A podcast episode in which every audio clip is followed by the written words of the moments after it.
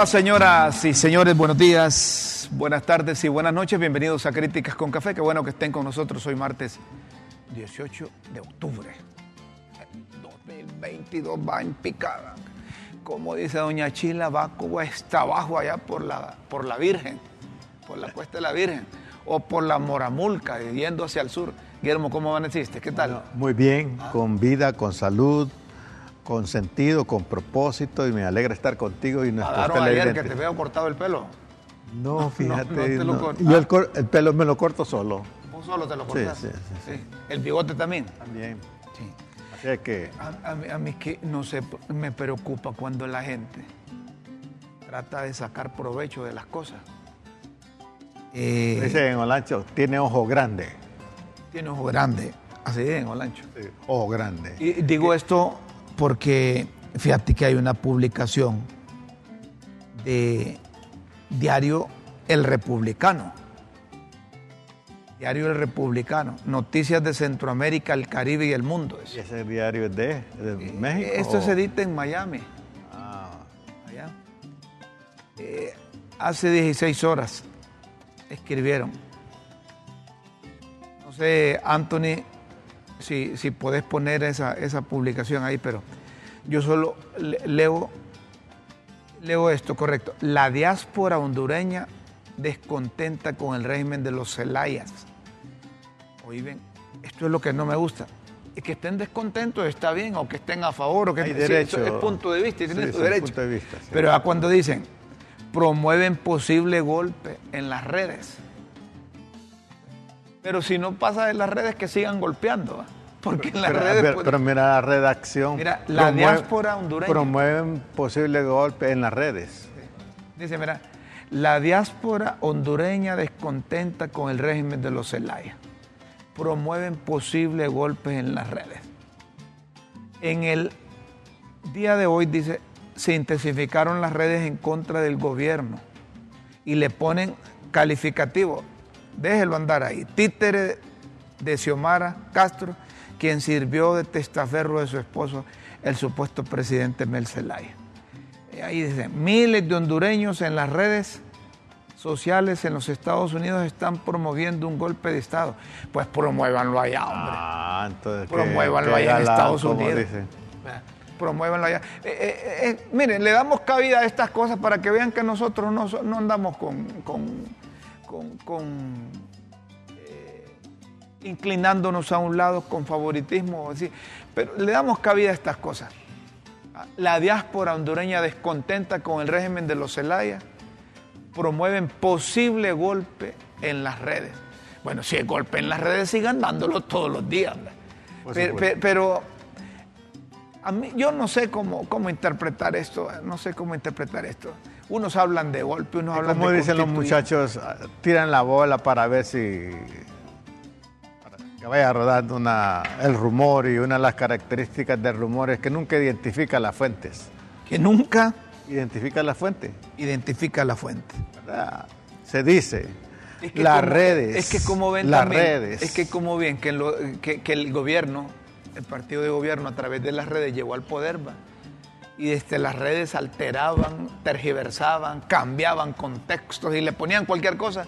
Y eso le llegaba a la gente, lo leía, le metía miedo, le metía intranquilidad, zozobra. Entonces cuando hay este tipo de publicaciones Mira, es lo que busca. Si, si no hay discriminación, si no hay discernimiento eh, en las redes, las redes se terminan enredando. En las mismas redes. Se terminan enredando en las mismas redes. Yo creo que ahí sí tenés, tenés razón. Pero vamos a cosas más, más serias. ¿ah? A cosas más formales. En la FAO, la FAO, la gente le gusta decir FAO, pero nosotros decimos la Organización de las Naciones Unidas para la Alimentación y la Agricultura, que es un organismo especializado de la ONU que dirige las actividades internacionales encaminadas a erradicar el hambre. El hambre, sí. En Así el de mu- sencillo. En el mundo. ¿verdad? En el mundo. es un organismo, la FAO es un organismo especializado de la ONU que dirige las actividades internacionales para erradicar el hambre en el mundo. Y doña Xiomara, doña Xiomara Castro de Celaya, disertó en la FAO y, y rescatamos un fragmento de esta participación de doña Xiomara, porque dice ahí que hay que cambiar el sistema de, de, para garantizar la alimentación. Y hay que cambiar ese sistema de importación por auto abastecimiento o autoproducción. Lo dijo, la propia, lo dijo la propia presidenta en la FAO. Le escuchamos a continuación aquí en Críticas con Café.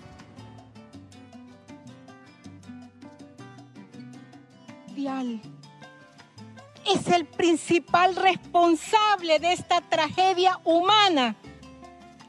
Y los poderosos grupos financieros del capital transnacional con su modelo extractivista y de privatizaciones, con sus actividades mercantiles, obtienen las más grandes ganancias. Cuando en un sistema reina la codicia, el cinismo y la ambición desmedida, las víctimas son los pobres y el sistema se convierte en un asesino en serie. Cambiar la matriz de alimentos de un modelo netamente importador a un modelo autosostenible y autosustentable, ese es el gran reto y el gran desafío de mi gobierno. El actual orden mundial.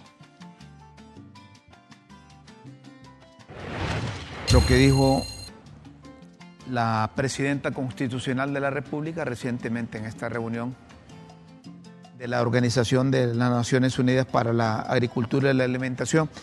Y aquí en Honduras el Programa Mundial de Alimentos que es una agencia hermana de la FAO, que adopta acciones para alcanzar cero hambre en Honduras.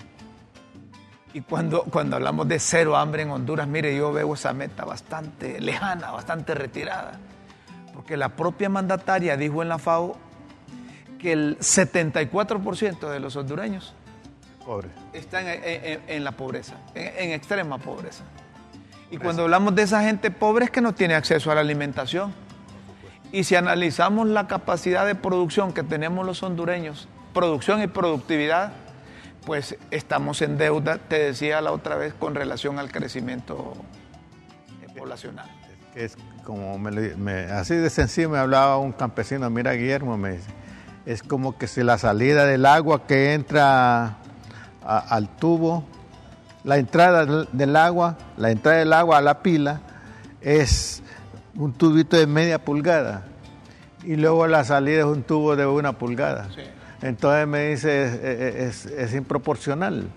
Entonces, si aquí no tenemos una educación integral con la capacidad de autogestión y de autosostenibilidad, que me parece muy buena la, la propuesta, la observación que hace la presidenta, ese cero hambre es, es, una ilusión, un sueño. Más que, más, más, que, más que sueño e ilusión sería como una... Una quimera. Y fíjate, una fantasía, una fantasía. Una fantasía. Fíjate que hemos invitado a don David Nataré en Oyuela, del Programa Mundial de Alimentos.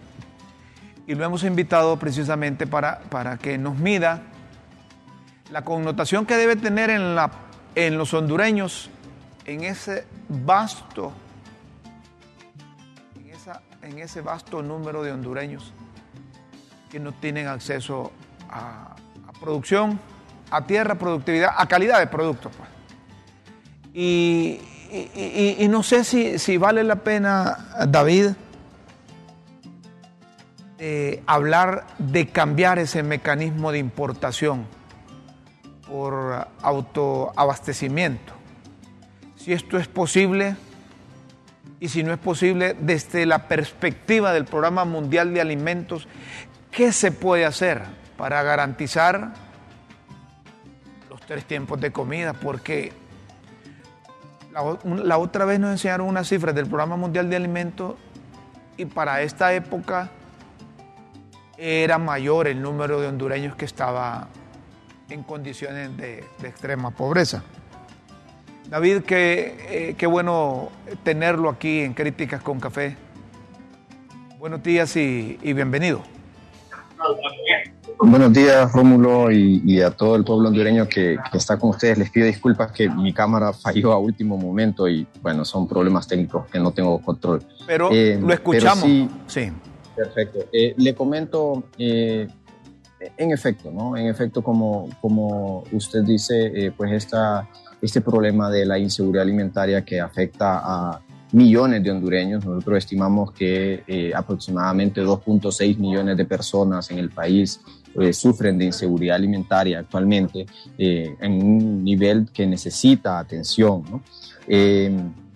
Y eh, pues obviamente el problema, como muchos problemas en el país, es multicausal y además tiene diferentes soluciones que se le pueden dar para eh, poder eh, darle alimento a todas estas personas que lo necesitan. ¿no? Uno de ellos, como usted bien lo dice, es pues una política industrial que permita desarrollar pues la producción de alimentos eh, pero no, eh, no solamente pensando de consumir lo interno, sino también una política industrial que permita eh, pues a las personas conseguir los empleos que necesitan para poder valerse por sí mismos y que puedan entonces adquirir ese alimento. Entonces es una solución macro que involucra una intervención de la economía para lograr que el país pues, se vuelva más atractivo, ¿verdad? Para inversión, eh, que la inversión, que los inversionistas locales también puedan eh, pues, eh, dinamizar un poco más la economía para la generación de empleo.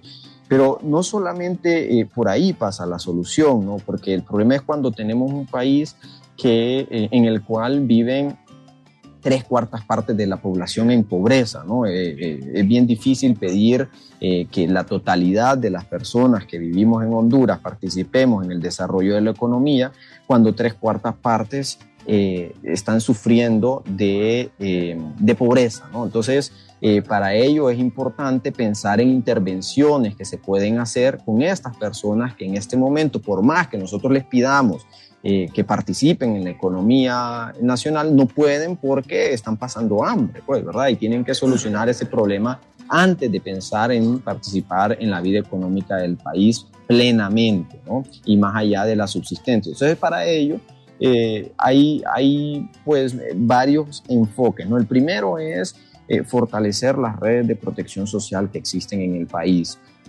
para poder proteger a estas personas que ya están en pobreza extrema y aquellas que están por caer en pobreza extrema, para evitar que sus derechos sigan siendo vulnerados, particularmente el derecho a la alimentación, ¿no? Eh, y, por, y esto se logra eh, pues por medio de eh, una, una amplia intervención de un programa de protección, de red de protección social, como por ejemplo los programas más insignes que tiene el gobierno actualmente, el programa de la red solidaria que está en diseño y que todavía estamos eh, pues eh, acompañando al gobierno para, eh, para su implementación. y el programa de alimentación escolar es otro de los grandes programas que permite que los niños tengan acceso a alimentación y que puedan pues tener igualdad de oportunidades para el desarrollo de sus habilidades cognitivas que a la larga Rómulo viene a afectar en el largo plazo el desarrollo del país, porque el desarrollo del país descansa en el desarrollo de las personas, ¿verdad? De sus habilidades eh, motoras, eh, físicas, eh, mentales, ¿no? cognitivas. entonces, bueno, pasa por ahí en primer lugar. En segundo lugar. David, perdón, antes de que nos enumere el segundo lugar. nos preocupa aquí en Críticas con Café que desde que tenemos uso de razón hablamos de un buen porcentaje de hondureños que no tiene acceso a una buena alimentación. Y, nos preocupa aún cuando ustedes manejan las estadísticas de, tres, o tres cuartas partes de hondureños están en, en la pobreza. Pero nos preocupa aún más cuando ustedes dicen que el gobierno todavía está diseñando un programa. La gente se puede morir de hambre, se puede morir por inanición y el gobierno todavía diseñando programas. ¿Sienten ustedes como PMA que la administración, los diferentes gobiernos han hecho programas realmente que vayan encaminados no solo a dar alimentos, sino que, al, que el hondureño pueda generar sus propios ingresos para que pueda garantizar su alimentación? Ciertamente, Rómulo, eh, yo creo que ha habido un, un avance en, el área de, protección social. Ahora estamos hablando de eh, programas de una intervención integral desde, esta nueva administración que nos parece, aplaudimos la idea nosotros, es realmente lo necesario, ¿no? Pensar de una intervención integral porque muchas veces tal vez estamos eh, con eh, intervenciones que eh, solucionan problemas en el corto plazo, pero mantienen esos problemas en el largo plazo. El, el, problema de cómo hacemos para que el desarrollo llegue a estas comunidades empobrecidas en el país. Es una tarea ardua, bastante difícil. Eh, los planes del, del, gobierno son alcanzar un poco más de 2.000 comunidades más pobres que hay en el país y definitivamente es, es, una tarea que no se logra de la noche a la mañana. Nosotros confiamos que eh, el gobierno va a alcanzar pues, la meta que, que, se está, eh, que se está proponiendo y de hecho hemos acompañado al gobierno a lo largo de, de ese camino. Eh, y pues siempre con la disposición de ayudar en lo que sea necesario, ¿no? desde el Programa Mundial de Alimentos para acompañar el alcance de esa meta. definitivamente Ahí, eh, así como se ha logrado mucho eh, eh, avance, también hay mucho camino por recorrer. En, los últimos años la pobreza se ha agudizado en el país y es necesario pues una intervención pronta, ¿no? pronta y que nos pueda sacar de ese, de ese rumbo en el que la pobreza pues, ha venido creciendo sustancialmente en, en, los, en los últimos años. Pues. Y podemos establecer hoy en día la, cantidad de hondureños que están aguantando hambre y en qué zonas del país geográficamente eh, se encuentran, pensando en función de que quizás el Programa Mundial de Alimentos o la misma FAO puede centralizar sus actividades en esos departamentos, pero lo que esperamos los hondureños es que los programas que tiene la administración el gobierno central se coordinen también con, esta cooperación internacional y que se focalice la actividad encaminada a reducir eh, ese, ese, gran número de hondureños, porque si no tiene respuesta, ¿cuál va a ser el futuro? ¿Hacia dónde va esta población? Sí, efectivamente, Rómulo. Y, la verdad es que es preocupante porque antes hablábamos eh, que principalmente la, la, población con hambre se concentraba o con inseguridad alimentaria se concentraba en el corredor seco, pero ahora debido a eh, los efectos del cambio climático y los eventos pues, relacionados con ello, eh, hay otras áreas que están en peligro de inseguridad alimentaria y ahora tenemos, eh, según las estimaciones que nosotros manejamos, población en inseguridad alimentaria prácticamente en todo el país, en, en mayor medida en algunas zonas ¿no? y en menor medida en otras, pero principalmente en, eh, hay, áreas preocupantes como por ejemplo, gracias a Dios, que frecuentemente es golpeado por eh, los, los efectos del cambio climático, eh, eh, como huracanes, tormentas tropicales, y también en el otro extremo seguimos teniendo el corredor seco que sigue siendo afectado por eh, largas temporadas de sequía, tal vez con un poco de descanso que ha recibido la región en los últimos dos años por unas lluvias que se, que, pues dos años más o menos atípicos que llamamos ahora por la poca cantidad de lluvia a la que ha estado acostumbrada los últimos siete, ocho años la región. ¿no? Eh, definitivamente es importante la coordinación que usted menciona eh, que debe tener la cooperación internacional con el gobierno. Al final de cuentas, es un solo objetivo el que están por el que luchamos todos, que es la erradicación del hambre en el país para que podamos trabajar por el desarrollo todas las personas que vivimos en el país. Eh, y definitivamente eh, de nuestra parte siempre está el, el la voluntad de coordinar con el gobierno y creo que hasta el momento ha sucedido de manera exitosa, pues y, y, obviamente esperamos que siga de esa manera. Una última pregunta, David, y gracias por estar aquí en Críticas con Café. ¿Qué relación podemos establecer el crecimiento poblacional, crecimiento económico, producción y productividad en el país? Mire, cifras exactas, Rómulo, no me atrevería a darle porque o están eh, tal vez muy, muy desfasadas o están por salir nuevas cifras, entonces es bien difícil dárselas, pero sí le puedo decir que la relación es clara. Eh, la, para que el país pueda crecer a su máximo potencial, nosotros necesitamos la participación de toda la fuerza laboral que está disponible, de todas las personas que están en la edad económicamente activa, ¿no? Eh, y eh, eso es bien difícil de lograr cuando tenemos un alto porcentaje de población que está viviendo bajo el umbral de la pobreza ¿no? y que tiene que eh, satisfacer sus necesidades más básicas como la alimentación para poder eh, luego reportarse ante el mercado laboral. ¿no? Y es, entonces, lo que estamos diciendo aquí es básicamente que el país no puede funcionar a todo vapor, si me permite ahí la, analogía. No podemos funcionar a todo vapor si nosotros no tenemos o tenemos poblaciones que están o han estado históricamente rezagadas y que no están satisfaciendo sus necesidades. Y no es ahorita, sino entre más nos tardamos en atender el problema, más tardamos en que esta población se integre a la vida económica del país y por ende entonces rezagamos un poco más el desarrollo del país. Pues. Perfecto. David, muchas gracias por aceptar esta comunicación.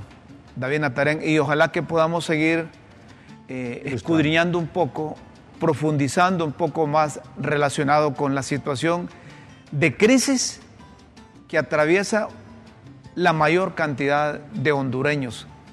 Estamos hablando de hondureños que no tienen posibilidad de alimentarse bien de hondureños que tienen escasez de alimentos, que la producción no les dio resultados, que no tienen ingresos y que prácticamente están estirando la mano para ver quién puede darles de comer. Espero que, sigamos con estas comunicaciones y que podamos desde Críticas con Café a través de LTV contribuir a que hay una verdadera coordinación con los programas del gobierno de la República que también tienen sus, eh, eh, sus objetivos para tratar de frenar o reducir la pobreza y reducir el hambre, que es un, debe ser un objetivo mundial. Muchas gracias David por estar con nosotros. Muchas gracias Rómulo y, a su medio por, por la, la, oportunidad de presentar esta, esta valiosa información, pues nosotros siempre a disposición desde el Programa Mundial de Alimentos para compartir con ustedes información que tengamos y ojalá la próxima vez ya con cámara. Le pido disculpas a usted y a la audiencia. Eh, esperemos la próxima vez mejor. Tenga buen día. Eh, buen día. Muchas gracias, David. No se preocupe. Lo importante es el, el, contenido, el concepto y la participación suya. La parte técnica y la van, la van a ir superando ya para que hubiera estado con nosotros. Vamos a hacer una pausa.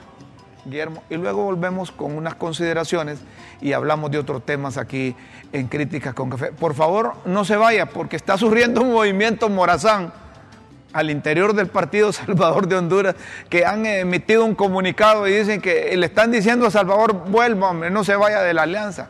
Algo así como dice Doña Chila, que son los que posiblemente queden reventados después de que Salvador haya roto esa alianza con el Partido Libertad y Refundación. Estos y otros temas, además, estará don Olvan Valladares con nosotros.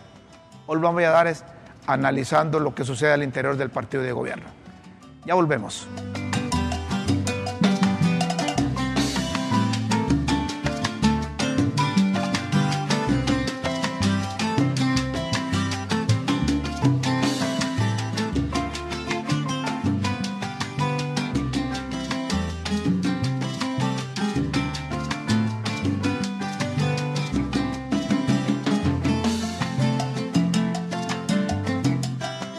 Seguimos, señores y, señoras, en Críticas con Café. Eh, no sé si sale al aire. Eh, ¿ah? porque hay llamadas ahí. No me habías dicho que ya tenías a... No, a... Es que hay gente que controla aquí. ¿va? Me dice, Rómulo, ¿y usted cómo hace para mantener junto a Guillermo e- e- ese cuerpo? Dice. Hablando de la alimentación. Hablando de la alimentación. Bueno, Guillermo me ha contado que a veces come dos, dos veces al día. y yo a veces también eh, me ocurre lo mismo. No, no, no es, es- es de comer poco y, y sustancioso, como dicen. Disciplinado. Disciplinado, ¿verdad? Porque eh, debe de evitar eh, padecer de diabetes, de azúcar, de, de hipertensión, hacer ejercicio si quiere. Hoy me, hoy me invitaron a un, a un partido de fútbol, te cuento. ¿va? Qué bueno, Rómulo. a un partido de fútbol. Eh, tengo tiempo de no ir, pero voy a ir a Pero, sudar. Espera, hace calistenia antes. Voy a ir a sudar. Hace sí. calistenia Sí, sí. antes, ¿verdad? Eh, eh, eh, que, que me hagan, que me hagan cómo se llama ahí. ¿verdad? Bueno, me decías esto de la alimentación. No, mira, Quería hacer un mira, la, la- la- la presentación que hemos recibido del, de, de la FAO y con este programa de eh, Cero Alimento sobre la situación de Honduras es dramática, Rómulo, realmente, es dramático. Ese es el término, dramático. Mira, eh, Sin escandalizar. No, no, no, pero es que es, es horrible. Yo nunca me imaginé que íbamos a llegar a un 74% de pobreza. Y mira, el funcionario nos dice que el desarrollo del país descansa en el desarrollo de las habilidades motoras, psíquicas, sociales y culturales de los individuos. En otras palabras, si no hay una educación integral, psíquica, biológica, motriz, social y espiritual, estaremos en declive permanente porque un individuo anémico, Rómulo, no puede rendir en ninguna de sus áreas. Mirabas esos muchachitos. Sí, pues sí, mirabas esos niños y niñas, a señoras, una señora ahí con niñitos así, eh, seguiditos, marimba, una marimba. Sí, sí. Y tú le hiciste una pregunta como que será proporcional el crecimiento, el crecimiento poblacional con el crecimiento. No, es desproporcional. Porque, mira, nos mirabas ahí con, con- como pelirrojo y muchos, muchas mamás dicen, mire que mi niño me salió rubio. Y no se da cuenta que falta de vitamina Eh, Es la bandera, el Sí, símbolo de que- nutrición. símbolo de desnutrición. Entonces, con un país desnutrido, Rómulo, lo que nos espera es un país estúpido. Y lo que debemos de hacer No es puede que- rendir. Y lo que yo le agrego un poquito, para- sí, correcto, para ir a otro tema. Lo que debemos de hacer es que los programas estos, el gobierno, que la municipalidad busque a esta población y no con la poca energía o fuerza que tiene esta población, que vengan a buscar a los gobiernos locales o al gobierno nacional. Porque cuando esta gente decida venir, Oigan lo que les estoy diciendo. Cuando esta gente decida venir a buscar comida, a buscar de, de cualquier manera, puede ser un riesgo y un peligro. Por supuesto, puede ser un riesgo y un peligro. Vamos a otro tema, señoras y señores, aquí en, en Críticas con, con Café. Eh, hay una comunicación de el ministro de Educación, Esponda. de Daniel Esponda. De Daniel Esponda. Secretario de Educación. Le está pidiendo a, las dos compañías de telefonía, de, telefonía móvil, le está pidiendo a las dos compañías de telefonía móvil que bajen las tarifas. Hablando a Claro y a Tigo. ¿Verdad? Eh, eh, eh, en el tweet les está diciendo Daniel Esponda que, que ganan bastante y que pueden dar parte, mejorándole el servicio y bajando el precio a la gente que necesita recibir la educación en línea. Yo es primera vez que escucho un funcionario que se va directamente pidiéndole, me ponen el, eh, ese tuit de ahí de, de Daniel Esponda, porque lo pide el secretario de Educación, le está diciendo, y yo supongo que es para que, que los padres de familia, las escuelas, los colegios tengan acceso a Internet más Por barato. Por supuesto. ¿Por qué esa es la idea? Para fomentar una educación que esté acorde con los tiempos y superar el- esa miseria que estamos viviendo, pues me parece que es una- un, un buen gesto de- de- del ministro Esponda. de Daniel Esponda. Entonces, la telefonía e internet son cada vez más caros y con el peor servicio en Honduras. ¿Cómo es posible que con todo el dinero que ha hecho Tigo y claro, Honduras, no se priorice al hondureño que lo necesita para trabajar, hacer tareas, hablar con su familia, ya bajen las tarifas. Yo no sé si esto es, esto es, una, es una forma como ablandar a los empresarios, ¿verdad? Eh, pone- escuchamos a Daniel Esponda. Pero es Daniel Esponda, ¿no? Ah, Ese no eh, Daniel, no. Ese, ese es un... Ay, Rafael Sarmiento. Rafael Sarmiento, ¿qué parece? Ay, ¿cómo es que, y que- que lo que dice arriba? Es Rafael Sarmiento. Ah, Rafael Sarmiento también. Va, pongamos a Rafael Sarmiento, pues. Hoy quiero... Buenos días. ¿De dónde sacaron Esponda? Pues? Sí, está bien, Ah, bueno, Rafa Sarmiento, él es diputado por Hoy libre. quiero hacer... Sí, sí, sí. Bueno, lo escuchamos a Rafa Sarmiento. Buenos días. Hoy quiero hacerle el llamado a dos empresas telefónicas de este país que durante muchos años han ganado mucho dinero. Me refiero a la empresa Tigo y a Claro. Que se pongan la mano de la conciencia y que nos ayuden a este pueblo hondureño, bajándole la tarifa de las llamadas y del internet. Sería una forma también de poner su grano de arena y contribuir en este pueblo que necesita, hoy más que nunca, de las empresas que han ganado mucho en este país. Así que el atento llamado, a Tigo y a Claro. Muy bien. Eh, eh, eh, Es- es válido. eh, eh, muy, eh, muy, Es válido. muy caballerosamente, pero firme, Rafa Sarmiento está haciendo un llamado a estas dos transnacionales que históricamente han hecho billete, pero que creo que pueden unirse al proyecto de educar al desarrollo de Honduras, hombre, ¿verdad? Así que felicitamos a Rafael por estas iniciativas. En el pasado, en el reciente pasado, en la administración anterior nos engancharon, ¿se acuerdan? Que iban a poner eh, eh, wifi en todos lados. Y que el wifi aquí, que el wifi allá, y que el wifi allá. Ya cuando los hipotes realmente necesitaron la conexión, estaban reventados. Vamos a otro tema, señoras y señores. Eh, hay una comunicación de Carlos Zelaya, secretario del Congreso. Secretario del Congreso, además hermano del expresidente Manuel Zelaya, ¿verdad? Cuñado de la actual mandataria. Carlos Zelaya dice que aunque el designado presidencial Salvador Narrala con sus injurias e insultos haya roto la alianza, reafirmo nuestra lealtad con el pueblo.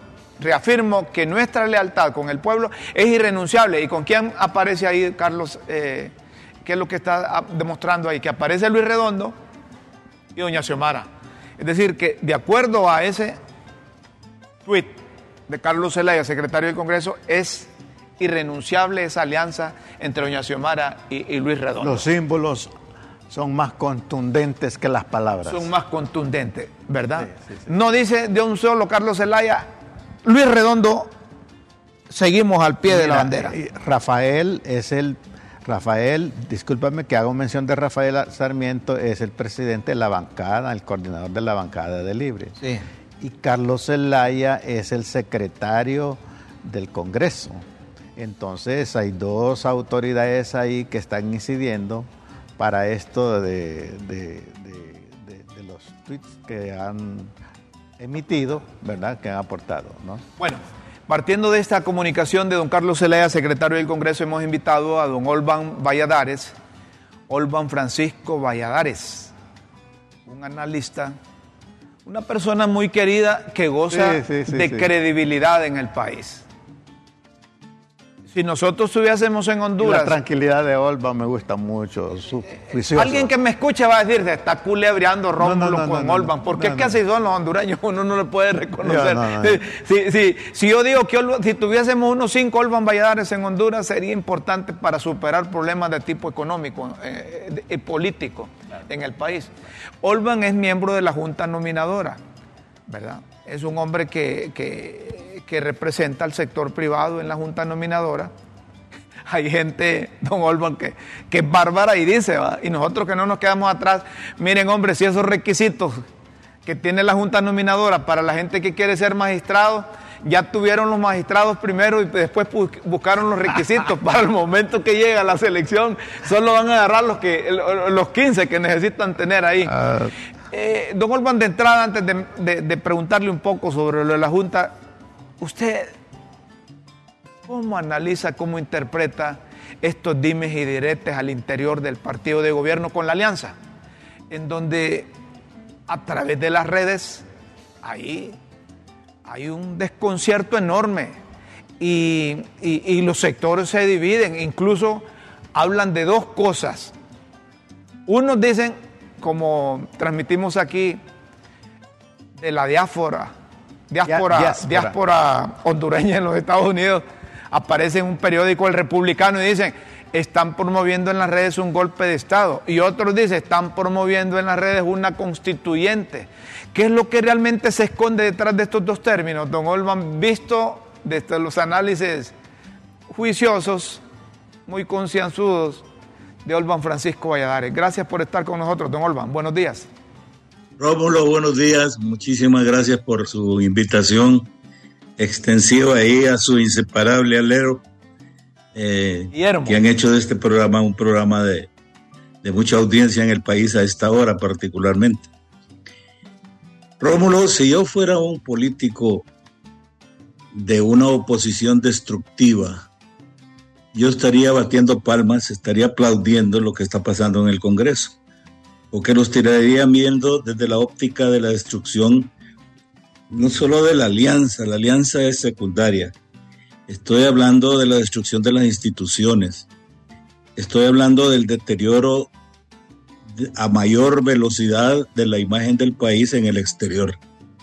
Estoy hablando de una, de, una fracción política que le está minando el, el gobierno a su propia presidente a la mujer que les llevó precisamente a romper los tabús de la historia política en Honduras y que los llevó al primer triunfo no solo de una mujer, sino de un partido relativamente nuevo que eh, llega al poder después de tantas vicisitudes. Eso es lo que se está, lo que está pasando. Entonces, como lo veo desde el punto de vista constructivo y lo veo desde el punto de vista de hondureño, porque primero de ser político y primero de ser cualquier otra cosa, me corre sangre catracha por las venas y esa ha sido mi, mi meta y mi salida y mi meta siempre en toda mi vida. Entonces pienso que el deterioro de la imagen de Honduras es mucho más importante que la lucha mezquina, si se quiere, y voy a utilizar palabras de esta naturaleza, mezquina de cuatro, cinco, diez personas, póngale, que se están disputando el poder por el poder mismo. No se disputan el poder por pensar de que a ellos les toca la misión histórica de cambiar el país. No, no es eso. Es sencillamente el estar ocupando una si- posición y eso es inherente al ser humano ahí. El ser humano se embeleza, se emborracha con el poder. Si no tiene los pies bien clavados en la tierra, puede precisamente llevar a cualquier sociedad del mundo, por muy poderoso que sea.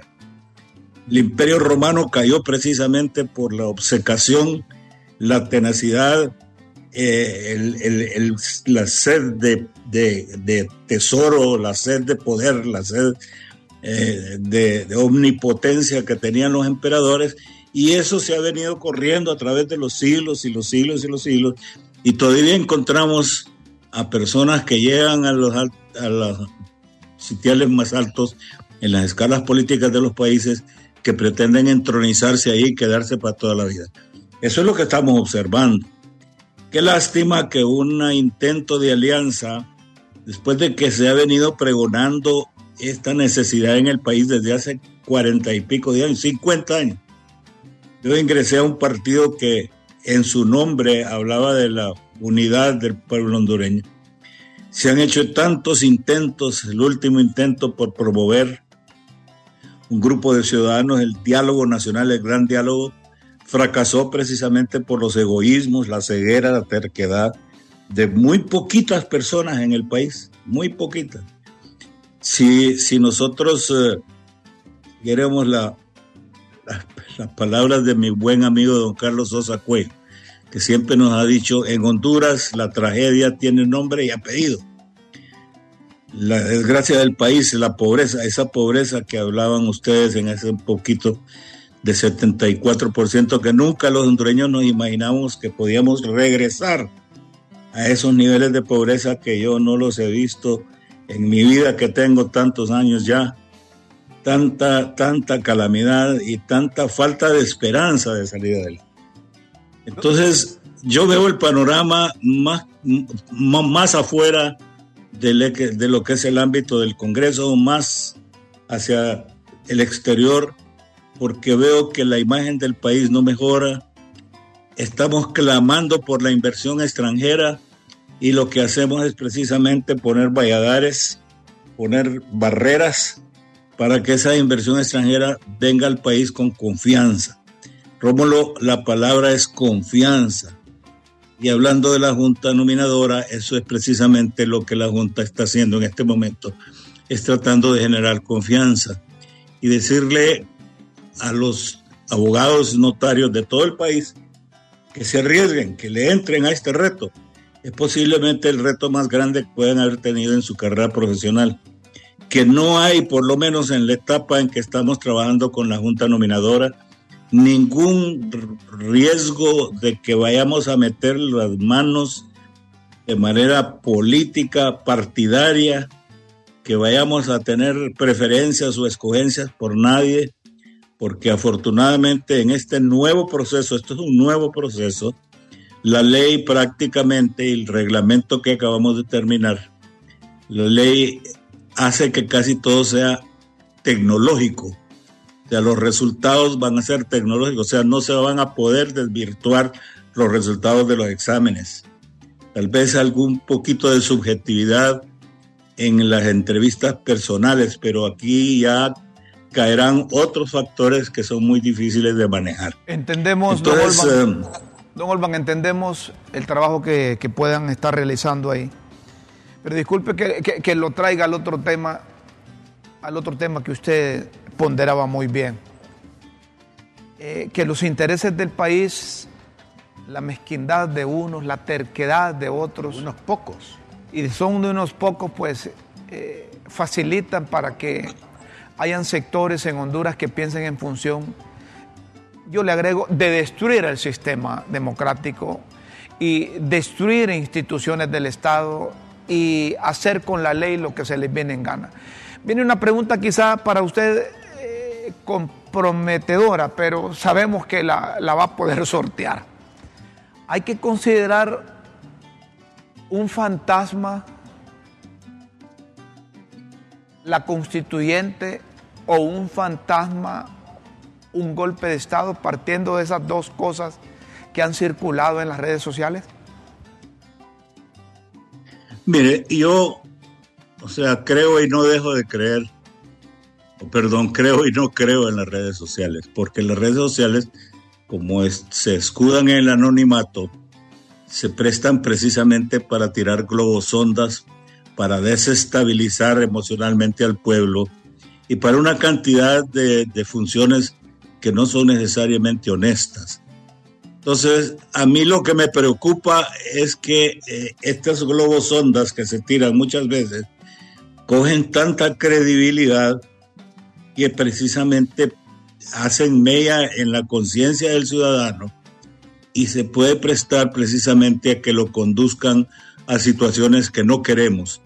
Yo personalmente, si yo fuera un político destructor, yo estaría aplaudiendo en este momento, Rómulo, porque estaría viendo que los opositores se están destruyendo ellos solos.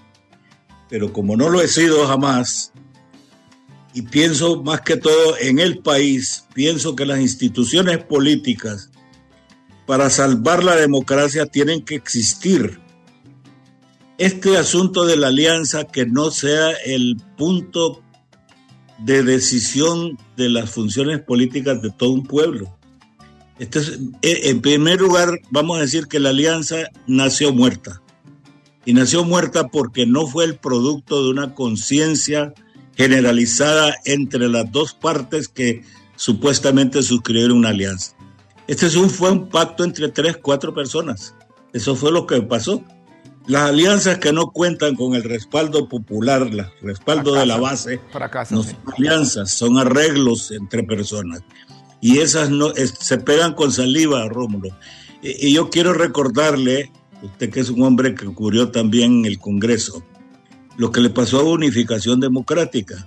Unificación Democrática fue un partido que nació por un decreto como resultado de Esquipula II, cuando se estaba terminando el conflicto bélico en Centroamérica, entonces los gobiernos internacionales, las, Europa y Estados Unidos creyeron que lo mejor era que se abrieran las puertas y que se hiciera un proceso de conciliación artificial, porque la verdad es que no hubo así como mucha sinceridad en lo que se estaba haciendo y que se, creó, se crearon instituciones como esa. Pero Unificación Democrática tenía, estaba fraccionado en siete, ocho, nueve pedazos irreconciliables entre ellos mismos.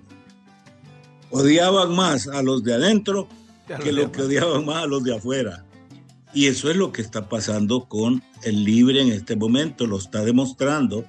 Y no ha habido un liderazgo capaz de aglutinar las fuerzas internas del partido y poder conciliar los extremos, porque el libre no todo el mundo puede coger el mote de izquierda radical. Ahí hay pensadores, ahí hay hondureños de altísima calificación que deberían estar pensando de otra forma, pero que están de manera forzada, están tratando de unificarse.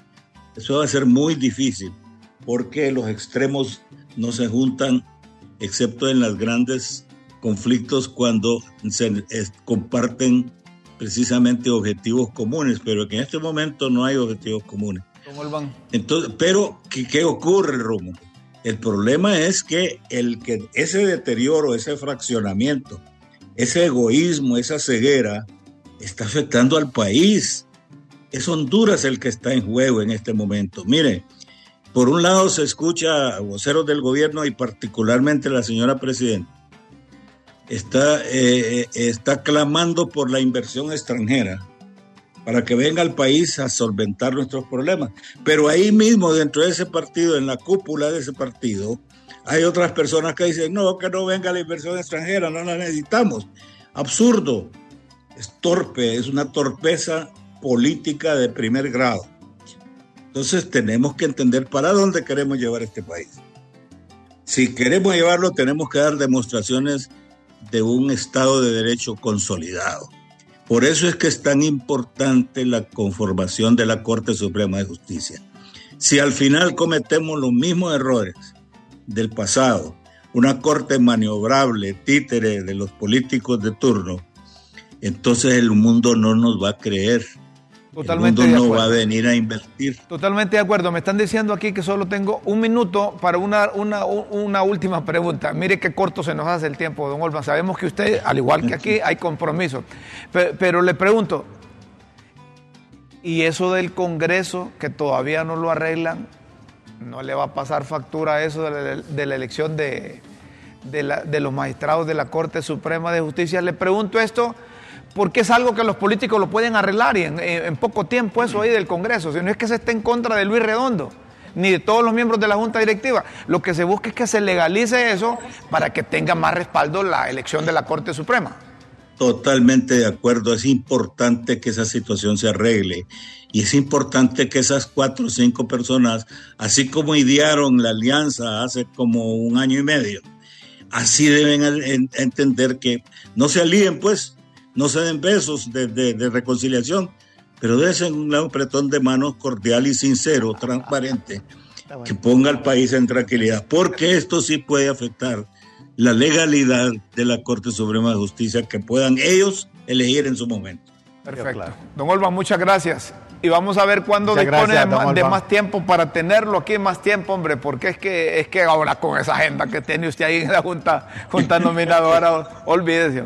No, no, hay tiempo, no hay tiempo para los programas. gracias, Rómulo. Gracias, muchísimas gracias por la invitación, Gentil, y a la orden siempre. Muchas gracias, don Golban Francisco Valladares. Hacemos una breve pausa aquí en Críticas con Café, luego seguimos.